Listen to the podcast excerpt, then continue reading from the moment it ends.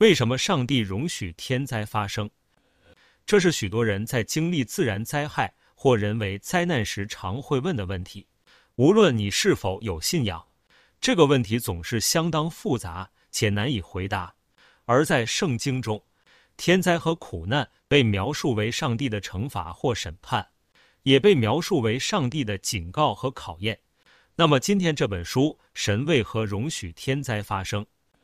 作者大卫·鲍森牧师汇整了五个大家最常问的问题，透过圣经及信仰的角度来为大家解答，提供各位另一种思考方向。欢迎来到 Shalom 听本书，十分钟听一本属灵书籍，使你心思意念与神同行。神儿女，请动动手指，透过你的订阅与分享，将属天的话语遍满全地。也欢迎你加入。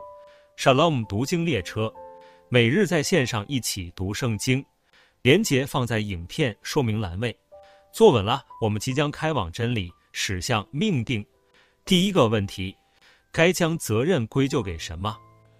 在第一章中，大卫牧师引用约伯记中的故事，强调约伯对神的信任和忍耐，以及他对人类自由意志和责任的看法。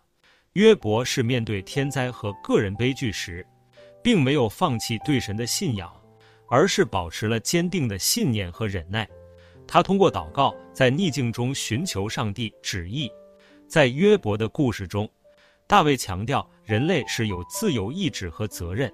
他指出人类的行为和选择会影响他们的命运和结局，并且相信神不会直接造成悲剧和灾难。而是人类的罪与恶行所造成的后果，因此我们不能将责任完全归咎于神，而忽略了人类本身该负起的责任与义务。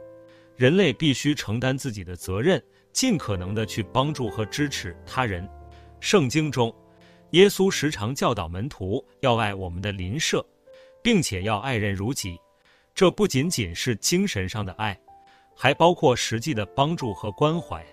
当我们面对天灾时，我们应该尽可能的去帮助和支持受灾者，而不是将责任归咎于神或他人。例如，二零一一年日本大地震和海啸时，来自世界各地的人给予受灾地区实质上的支持与帮助，因此挽救了许多人的生命。当我们认知到这是身为人的责任时，这会使我们成为更有怜悯心以及愿意主动关怀他人的人，并能帮助我们坚定信仰，摆脱恐惧和焦虑的情绪，并充满希望和力量地面对未来。第二个问题，基督徒找到答案了吗？大卫牧师以《圣经出埃及记》当中，以色列人在埃及被迫劳役的经历，探讨了神对天灾的看法和应对方式。当时埃及的专制，使得以色列人的信仰和自由都受到了严重的打击，他们无法摆脱埃及人的压迫和控制。这种绝望和苦难让以色列人心灰意冷，甚至有些人失去了对上帝的信心和盼望。然而，就在这样的情况下，上帝通过摩西来帮助以色列人，并且发动了十灾，使得以色列人成功离开埃及。走向自由，上帝透过这些灾难，向埃及人展示了他的公义和愤怒，同时也向以色列人表达了他的慈爱与拯救，说明了上帝发动灾难都是有计划和有目的性的，且都与人类的罪恶和选择有关。当我们面对困难和苦难时，我们可以信靠上帝，相信他的能力和慈爱。在约翰福音中有一段故事，一个瞎子生活在黑暗中，他所经历的孤独和绝望，常人无法想象。然而，当耶稣出现时，他治愈了瞎子，并且让他看到了光明和希望。这个故事表明了神的本质是要带给人们希望与光明。当面对困难和苦难时，我们可以信靠上帝。有时看似灾难临头，背后却有上帝的公义与拯救，能带给处于黑暗中的人盼望与光明。问题三：神到底是怎么样的神？在创世纪第一章就很清楚地记载，上帝是创造宇宙万物的造物主，也可以称为道。当上帝在创造宇宙和人类时，便赋予了人类自由意志和责任。因此，当人类在选择和行动上犯错时，天灾可能会成为上帝对人类的警告。忍耐是一种美德，它能够让我们成长和坚定信仰。圣经当中多次提到，我们要在苦难中忍耐，这样可以让我们在信仰中成长以及坚定。因此，我们应该相信上帝的慈爱和恩典，即使在面对苦难和困难时，也要坚持信仰。马太福音二十四章十三节，唯有忍耐到底的，必然得救。问题四：天灾是我们应得的吗？这边穿插一个故事：某个小城镇有一个工厂在生产化学物质，这个工厂已经运营了多年，但它的污染物排放一直都是个问题。工厂周围的空气和水污染严重，当地居民的健康也受到了影响。然而，这个工厂的负责人一直对这个问题视而不见，他们只关心利润和发展。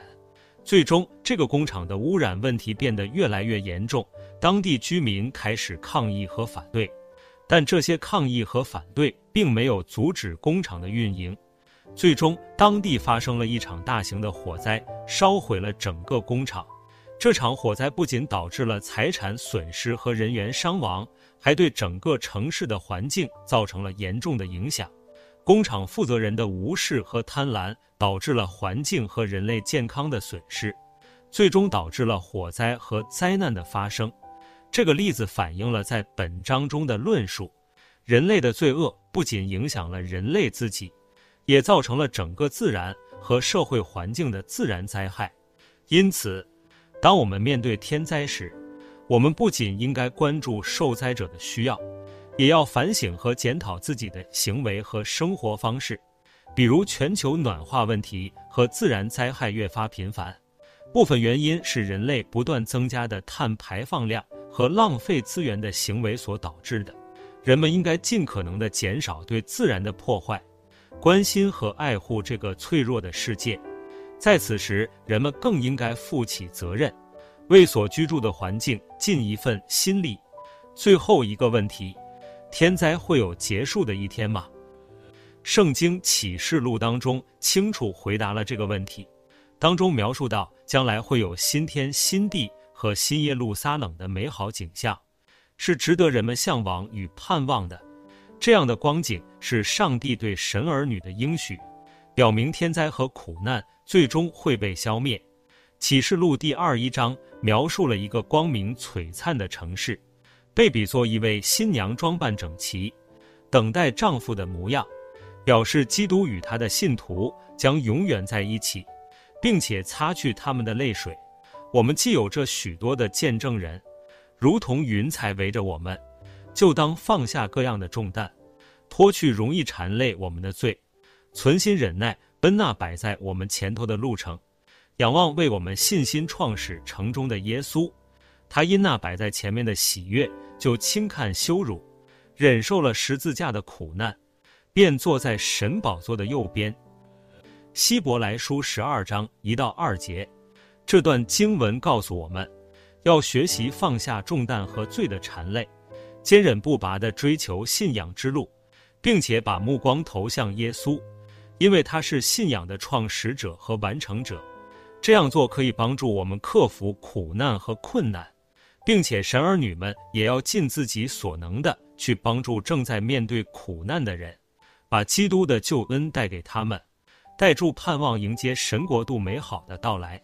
最后，勉励神儿女们，要记得那些为信仰而战的人和耶稣的苦难，并且不要因为逆境而失去信仰。好了，今天的听读，若有使你跟神的关系更靠近。邀请你订阅及分享 Shalom 听本书，也欢迎加入 Shalom 读经列车，每日在线上一起读圣经。连接放在影片说明栏位。神儿女们，下期见，Shalom。